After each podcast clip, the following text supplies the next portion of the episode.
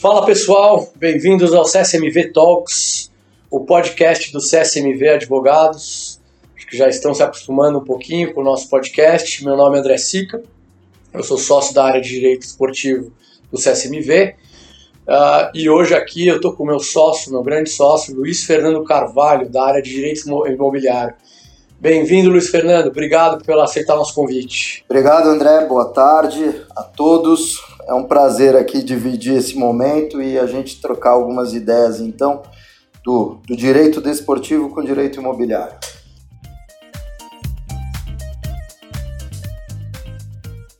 Perfeito. O Luiz Fernando já adiantou, mas todo mundo já conhece a dinâmica aqui. O que, que a gente está fazendo, na verdade, é mostrar para as pessoas. Existe, obviamente, muita curiosidade a respeito dentro da área de esporte, das atuações do escritório mas a ideia principal é mostrar como que a área de direito desportivo se relaciona com as mais diversas áreas do direito. Todo mundo sabe que o nosso escritório tem uma atuação que a gente chama de full service, né, que é a atuação que atua, que tem todas as frentes de, de, de, de batalha aí de, jurídica, e dentro disso Uh, a gente consegue atender o cliente esportivo em todas as áreas e também os clientes de outras, de outras áreas também em todas as áreas, né? De outras atividades em outras áreas. Uh, e o imobiliário, para quem não sabe, pode até parecer uma surpresa para as pessoas, mas o imobiliário tem uma relevância absurda. Então, uh, a gente vai até trazer casos aqui que as pessoas vão perceber que imobiliário acaba ganhando até um protagonismo em diversas situações dentro do esporte. E para falar sobre esse assunto, a gente não tem como deixar de falar das arenas, né? As arenas, elas é, são, na verdade, elas configuraram uma modalidade moderna dos nossos estádios, mas que se apresentam com uma outra configuração, com uma configuração multiuso, uma configuração muito mais atrativa para o torcedor como consumidor. E os, e os, e os clubes uh, mais modernos, os clubes de ponta do mundo inteiro, passaram a entender que nas arenas eles tinham uma nova opção de negócio, uma nova opção de receitas e que só se desenvolveriam e cresceriam efetivamente através de, de, um desenvolvimento de uma atividade de arena muito bem feita. E no Brasil foi igual. No Brasil aconteceu mesmo. As arenas vieram, os clubes que conseguiram uh, ter grandes projetos de arena, eles se tornaram pioneiros, ganharam uma grande fonte de receita.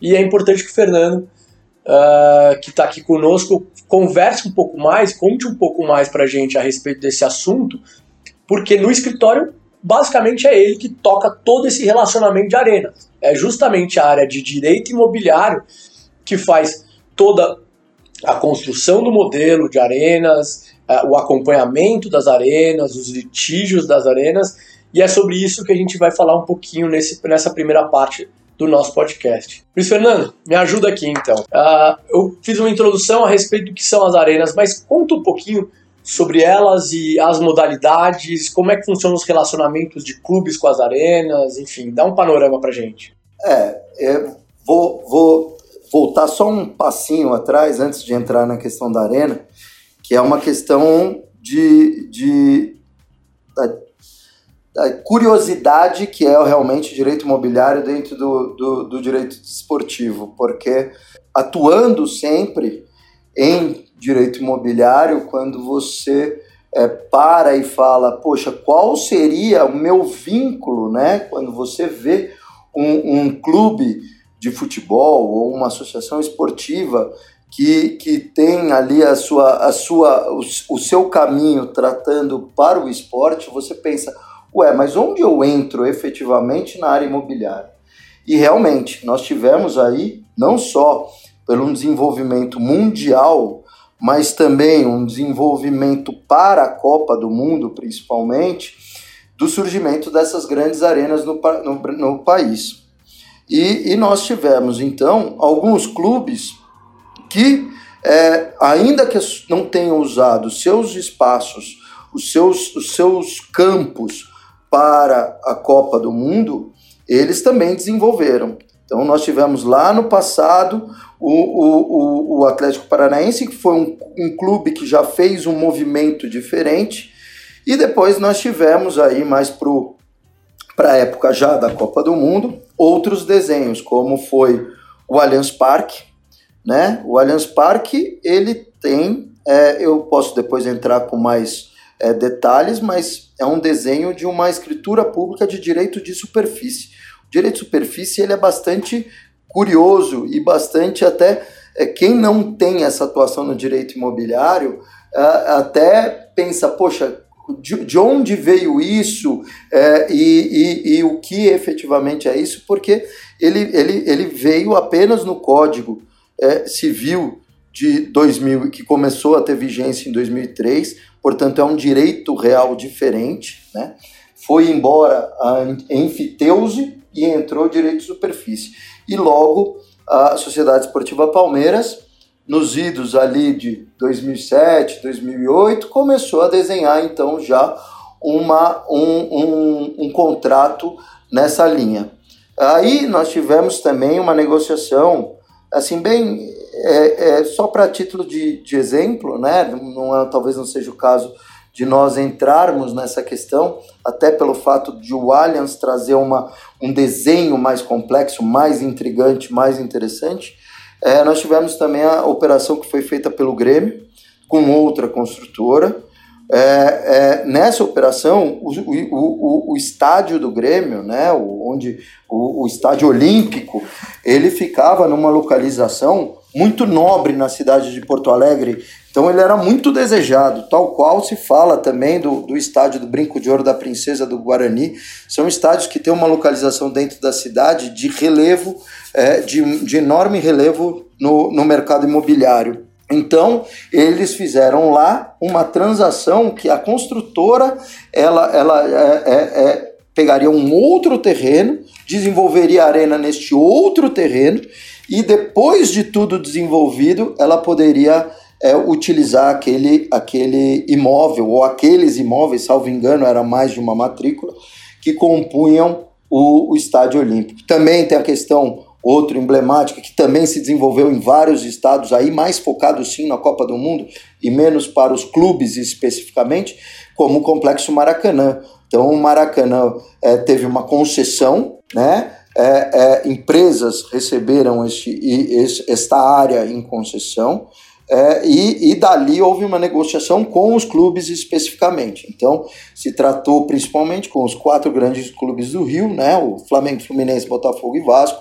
especificamente, é, e assim outros, outros, outros estados do país, né, mas assim a gente pensa que de arenas voltadas a clubes especificamente, a gente teria também a operação do Corinthians, né, com a, a Arena Itaquera, é, e, mas, é, assim, é um desenho que a área imobiliária, que a atuação imobiliária foi absolutamente essencial.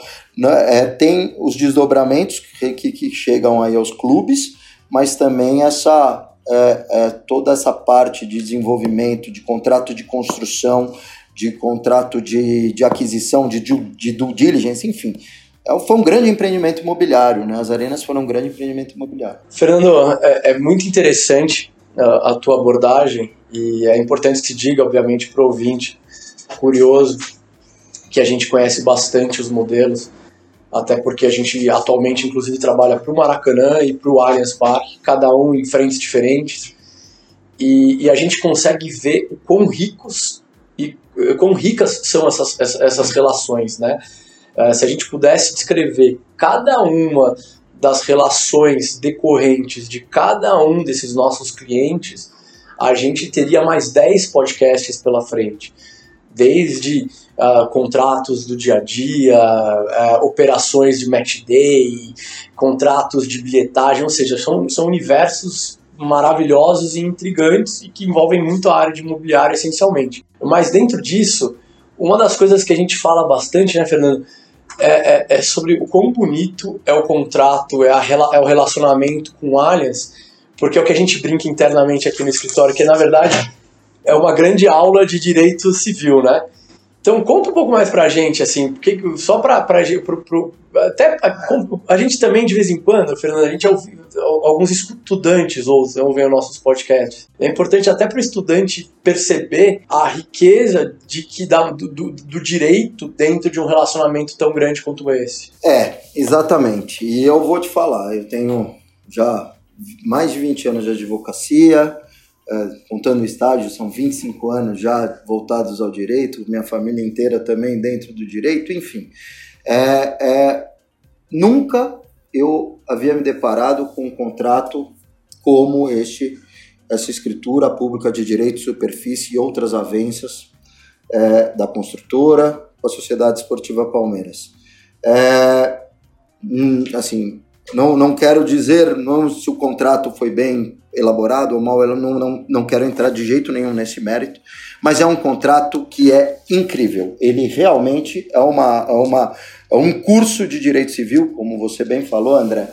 A gente consegue, dentro de um único instrumento, esse simplesmente essa denominação outras avanças, ela, ela, ela abarca uma, é um leque enorme de outros é, contratos que são todos vinculados à exploração e todos vinculados à cessão do direito real de superfície. Então, inicialmente a gente tem, como, como o próprio nome, como o próprio documento afirma, né? Porque se a gente estivesse tra tratando de um documento de um, de, um, de, um, de, uma, de um contrato de direito que a gente fala, de direito pessoal, de repente a gente nem precisaria fazer uma, um documento público, uma escritura pública, mas como a gente está envolvendo um direito real e o, a superfície é um direito real, a gente foi para uma escritura pública. Então, isso daí foi um, um, um primeiro passo.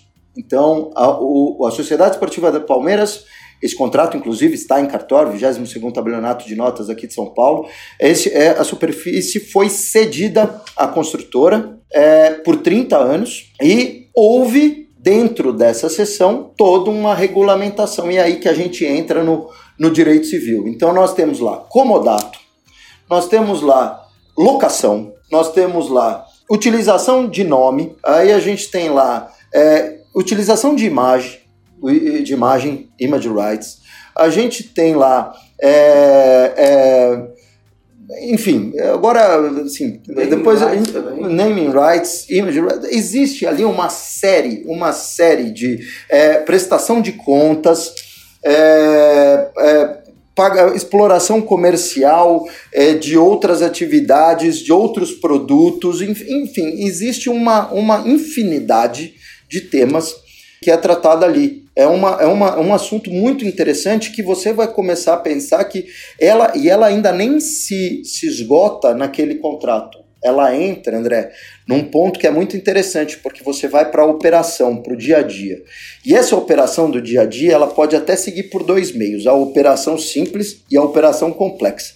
A operação complexa eventualmente acaba no litígio, que neste caso, infelizmente, acabou, que existem lá as duas, os dois procedimentos arbitrais, é, que, obviamente, por questão de sigilo e confidencialidade, não serão tratados aqui, mas, é, mas existe também o ponto de uma operação boa, de uma operação é, do dia a dia, que é interessantíssimo, que passa pela setorização, que passa pela, pela etiquetagem, que passa pelo o quiosque que vai vender a camisa do clube dentro do estádio no dia. Aí tem a detalhe, os diversos contratos de aluguéis das lojas que ficam internamente, ou seja, é o direito imobiliário dentro do direito imobiliário.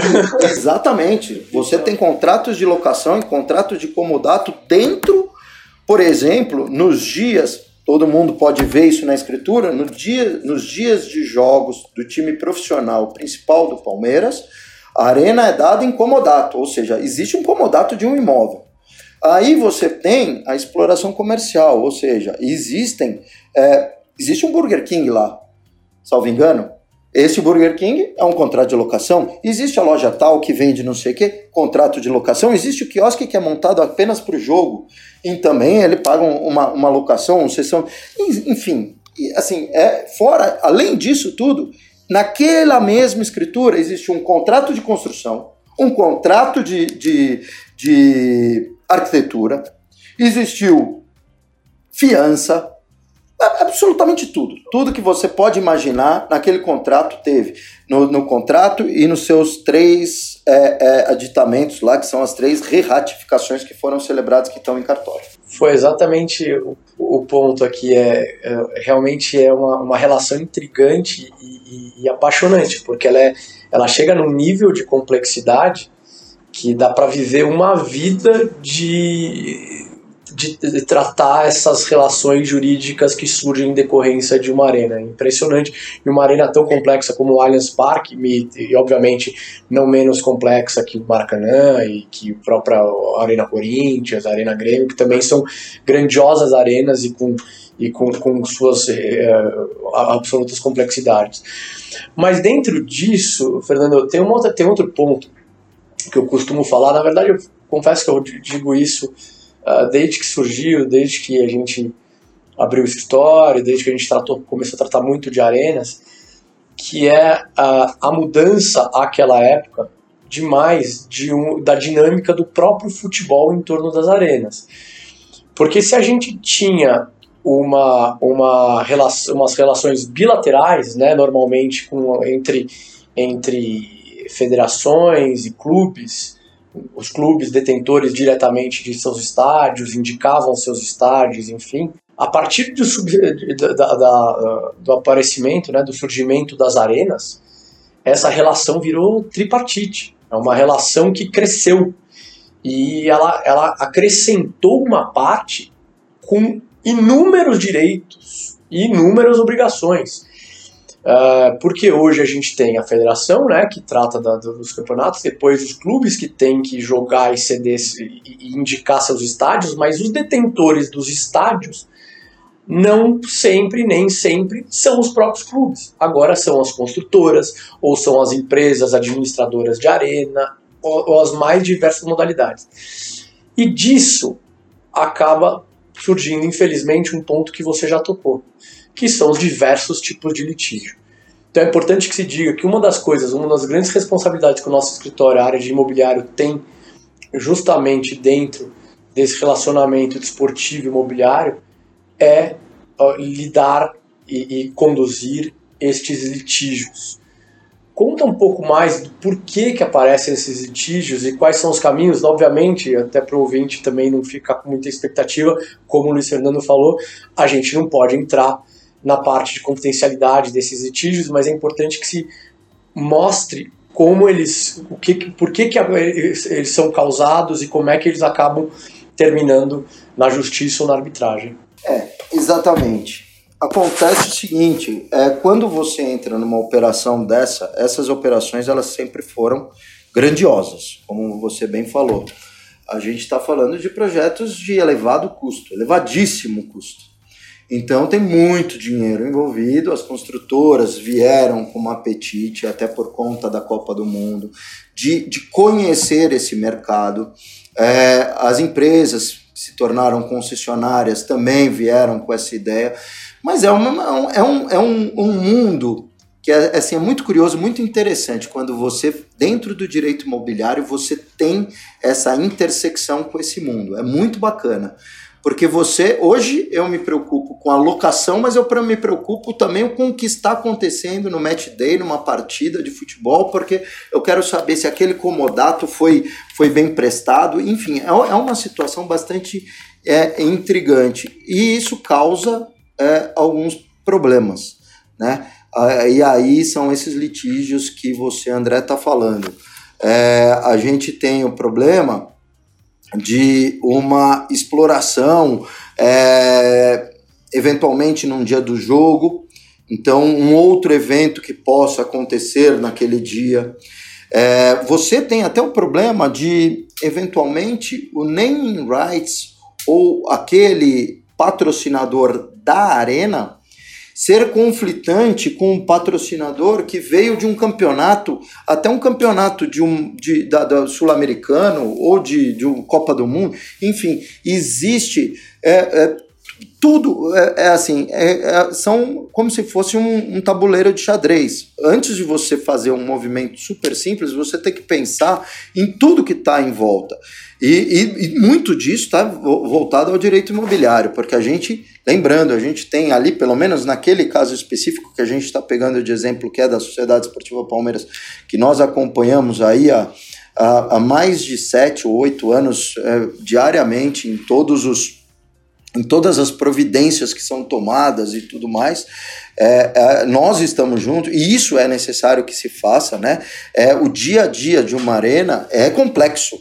É complexo para a operação, é complexo para a parte jurídica, é um negócio grandioso, é um negócio muito impactante. É, tem uma coisa que, que acho que as pessoas não sabem e acho que a gente está autorizado a dizer, mas é uma curiosidade tamanha a complexidade desse, desse uh, relacionamento com arenas e que tem o potencial de gerar inúmeros litígios, que, por exemplo, as próprias arbitragens entre Palmeiras e W Torre, eles, eles não versam sobre um só assunto. Não, são vários. São vários, são complexas e até onde eu sei, acho que é a primeira e única arbitragem envolvendo um clube de futebol no Brasil, né, no âmbito, né, não, não daquelas arbitragens que do, do, do, procedimento arbitral do, do meio exclusivamente ali do futebol, das câmaras que você, André, cuida na área na área dos jogadores ali, mas efetivamente e, e são muitos pedidos, são muitas é, pedidos de um lado, pedidos do outro, como eu disse, a gente a gente discute vários pontos. É uma operação extremamente complexa,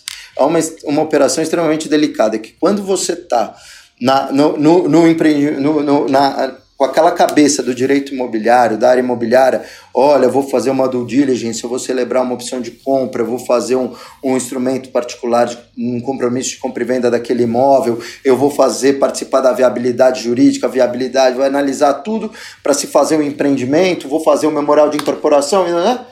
esse empreendimento é totalmente diferente.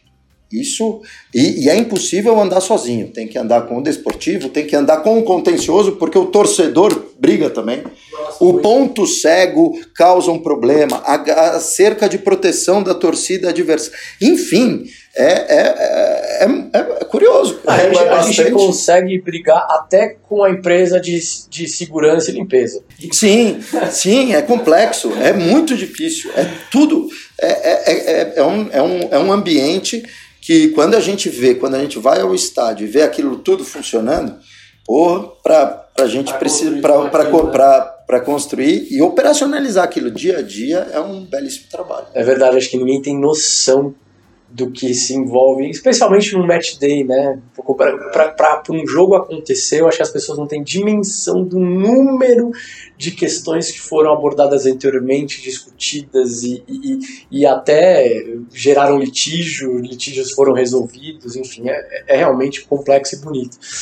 Agora, mudando um pouco, até para gente, a gente ter um tempo limitado do podcast, para ninguém ficar com uma sensação mais limitada da tua área, porque a abrangência dela em si mesma é, é, enorme e dentro do, do, do, do desportivo ela é, ela é igualmente gigantesca. Eu queria falar um pouco de uma importância muito grande que a tua área de imobiliário tem tido uh, nos M&As, nas fusões e aquisições de clube de futebol. Eu acho que as pessoas cada vez mais estão acostumadas a ver o CSMV Advogados como um escritório que, que tem tocado e liderado muito, tem sido pioneiro nessa, nessa parte de, de aquisições de clube, tem assessorado grandes investidores, tem feito as, as operações, tem participado das operações mais relevantes do país. E dentro dessas operações, é importante que se diga a importância do direito imobiliário como área uh, que, que, que dá suporte para essas aquisições. Mas, Fernando, conta pra gente também um pouco sobre isso e uh, o que, que a gente acha dentro de uma auditoria para um, um, um M&A. E detalhe, daí eu já vou adiantar um pouco a fala do Luiz Fernando, que daí, nestes casos, não se resume efetivamente às arenas. A gente está falando não só arenas, estádios, como também centros de treinamento. Perfeito. Perfeito. É, isso também é um ponto interessante, porque aí você acaba até pensando já um pouco que você está tratando de, uma, de um M&A como se você estivesse tratando de uma operação é, de aquisição de uma empresa, de um parque industrial, ou é, eventualmente até você está fazendo uma due diligence, é, como a gente faz para as operações de garantia, de alienação fiduciária, de outras operações que a gente faz, né, de cédulas de crédito, enfim, de, de certificados de recebíveis imobiliários, enfim. Mas o, o, o legal disso é que isso gira em torno é, é, girar em torno de um clube de futebol, é, e ainda mais quando você chega num clube de futebol que é ali do interior, é, que é o, às vezes o único representante da cidade, é, que tem todo aquele carinho do povo e que você começa a analisar os documentos e quando você vai se deparar aquele imóvel não é do clube, não é da associação, mas é de foi doado com cláusulas né, de vínculo, né, com cláusulas de incomunicabilidade, empenhorabilidade, inalienabilidade, é, são doados pela prefeitura, que existe toda uma comoção. Então você tem que fazer um trabalho neste momento, é, porque a aquisição do clube ela não é apenas da camisa, né? ela é a aquisição, ou dos jogadores, claro, mas é a aquisição do todo. E o estádio conta muito nesse momento, porque ainda como eu falei, se nós formos para cidades do interior, por exemplo, não quero me limitar a este mundo, mas existe um carinho pelo próprio estádio. Então é, é, um, é uma situação que você tem que fazer uma, uma análise, análise, a análise jurídica é complexa, mas também existem é, outros pontos. É, a gente já viu, por exemplo, numa análise nossa, é, de, um, de, um, de um estádio em que havia um caseiro dentro do estádio. E, e ele entrou com uma ação de uso campeão contra o, o clube, quando soube que o clube seria é, é, adquirido por uma, por uma empresa.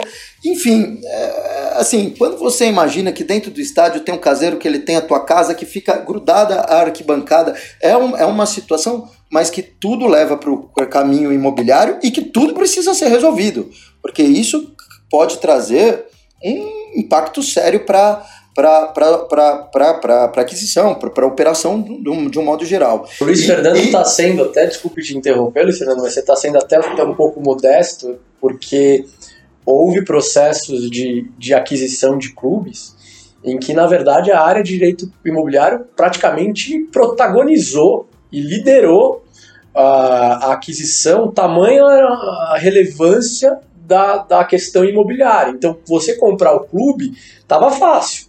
A gente, com a nossa área de, de, de, de, societário, que já, que já teve o nosso podcast com eles, etc., a gente fez todos os documentos corporativos, a gente fez todos os documentos da área de, de esportivo com os atletas.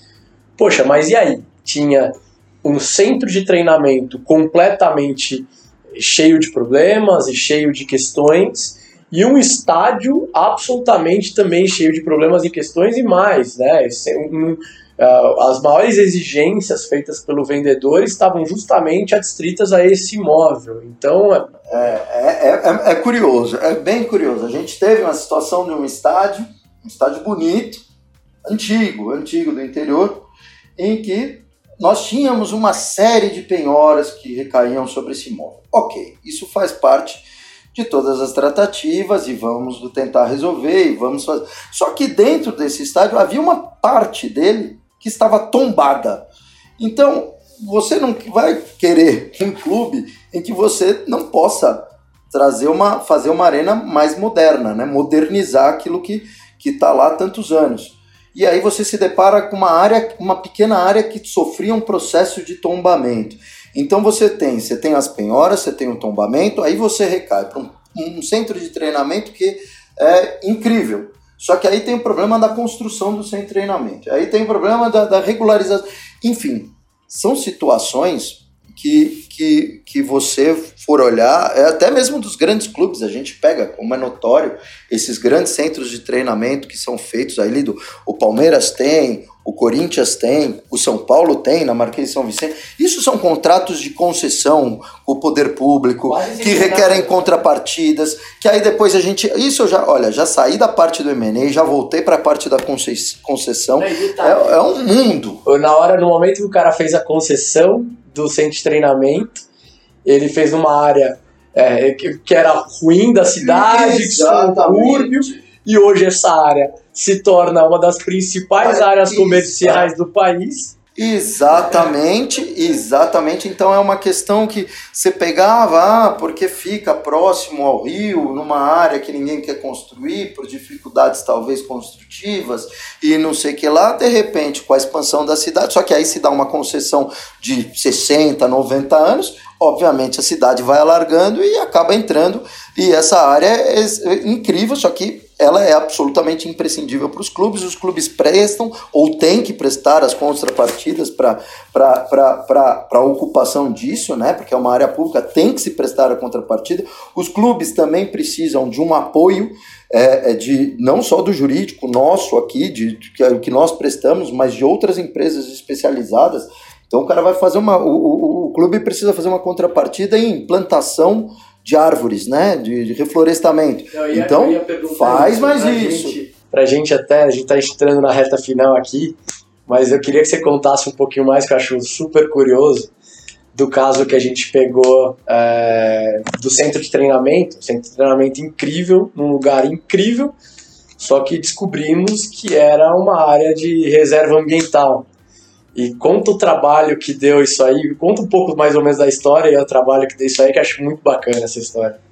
É, isso daí foi o seguinte, é, a gente tava, a gente pegou esse centro de treinamento, já havia esse centro de treinamento. Queríamos construir mais coisas? Ah, sim, sim. É, é, é a concessão já era dada, aí nós pensamos, poxa, é uma área boa, é uma área que está sendo muito cuidada pelo clube, então podemos desenvolver um pouco mais e tal, até com prestação de, de, de serviços à comunidade, é, é, as contrapartidas que estavam previstas naquela concessão, naquele documento público.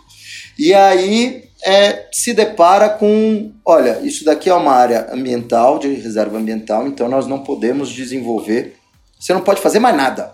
Você não pode, ah não, mas eu quero colocar uma, uma arquibancada com dois degraus só para assistirem o jogo daqueles meninos de 11 anos. Não, não, não pode. Tem lençol freático. Não pode. Você tem lençol freático, você tem não sei o que lá. Ah, não, mas então vou fazer um poço. Não pode fazer poço artesiano, você não pode fazer o degrau da arquibancada, você não pode fazer mais nada.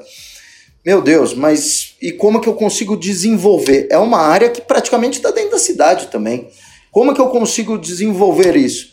Então vamos, vamos negociar. Não é um interesse do, de, deste clube específico, e acho que também não é interesse de nenhum clube prejudicar uma área ou deixar de cuidar de área pública e, e, e deixar de prestar suas contraprestações, né, de cumprir as suas contraprestações. Então, vamos trabalhar em, em cima disso. Aí, nessa, nessa coisa, para essa exploração, foram necessários, não, não, me, não me recordo, 10, plantar 10 mil árvores. Agora imagina quando você chega lá dentro de um clube e fala, então vou assinar uma contraprestação que nós precisamos plantar 10 mil árvores. 10 mil árvores. Um olha para o outro e fala, bom, o que, que eu, eu, eu entendo que é o jogador de futebol, o, o meu atacante, mas como que eu faço isso? Como que eu faço isso? Então tem todo essa, esse plano, esse planejamento e, e, e acordo, a gente teve que andar com com o, o, os representantes públicos, é, que nos exigiram, claro, nós demonstramos exatamente tudo que deveria ser feito, todas as contraprestações, para a gente poder seguir. Mas isso daí é só mais um exemplo de todas as o cuidado e que a gente não imagina quando a gente está lá no direito imobiliário. Repito, quando você faz um compromisso de compra e venda, de venda e compra, quando você faz uma escritura pública, quando você analisa uma servidão, quando você analisa até as questões, como a gente já viu também, de arrendamento rural, inúmeros parques eólicos e tudo mais, isso ainda você consegue é, é, é, pensar no mundo do direito imobiliário. Quando você entra dentro do desportivo, você fala, não acredito como tem essa variedade, como é importante, como é interessante, né? Que envolve sempre milhões de torcedores, né? Ou envolve uma cidade inteira, como eu falei, ou envolve milhões de torcedores. É, é, muito, é muito interessante. Tem uma coisa que eu brinco, Luciano, que é o, o torcedor, ele tá preocupado se o, se o Dudu, que já não tá mais no no, no Palmeiras vai pegar um jogo de suspensão ou quatro jogos de suspensão por causa do cartão vermelho que tomou no domingo passado. Mas ninguém para para pensar no reflorestamento, no lençol freático, no, nas N reuniões que a gente teve com o Ministério Público para tratar desse caso, com a Prefeitura para trabalhar com esse caso. Importante que se diga e dê, e dê créditos também, envolvemos a nossa área de direito ambiental neste, neste caso, juntamente com a área de imobiliário. Realmente a complexidade é maravilhosa, é lindíssima e acho que isso foge ao torcedor. E eu acho que essa é a ideia desse podcast. Fernando, a gente não tem mais tempo, mas puta, eu vou te falar que foi realmente uma delícia conversar contigo. Uh, eu acho que a gente podia até, inclusive, pensar em outras vezes, porque tem muito mais papo para muito mais, mais podcast. Uh, mas, de qualquer forma, super obrigado. Obrigado pela participação e, e foi muito esclarecedor. Muito obrigado, André. E, e, e, como a gente vive aqui no escritório, é, eu acho que essas trocas e esse, essa, esse programa que estamos fazendo, esse podcast, é muito bacana para demonstrar essas trocas que a gente faz aqui no escritório. Né? Trocas de trabalho, essa, essa, essa, essa intersecção de áreas. Isso desenvolve a gente para um, um mundo realmente que, que é mais, mais dinâmico do direito, que você não fica simplesmente na tua área, naquele nicho, e que você consegue visualizar e, e mais. É, que eu acho bastante interessante, que dá para perceber até pela, pela satisfação dos clientes, a, a quando você acaba tendo é, essa interação, essa, essa forma de agir. É muito bacana, parabéns aqui pelo, pelo podcast, eu acho muito bacana e com certeza eu volto se houver aí uma nova oportunidade. Bom, e haverá. Bom, pessoal, esse foi o episódio número 4 do CSM, CSMV Talks. Gostaria de agradecer uma vez mais ao Luiz Fernando Carvalho pela participação. Bom, gente, não esqueçam de se inscrever nos nossos canais para acompanhar as próximas edições. Lembrando que para dúvidas ou sugestões, o nosso e-mail é csmv.csmv.com.br. Muito obrigado, pessoal. Até a próxima.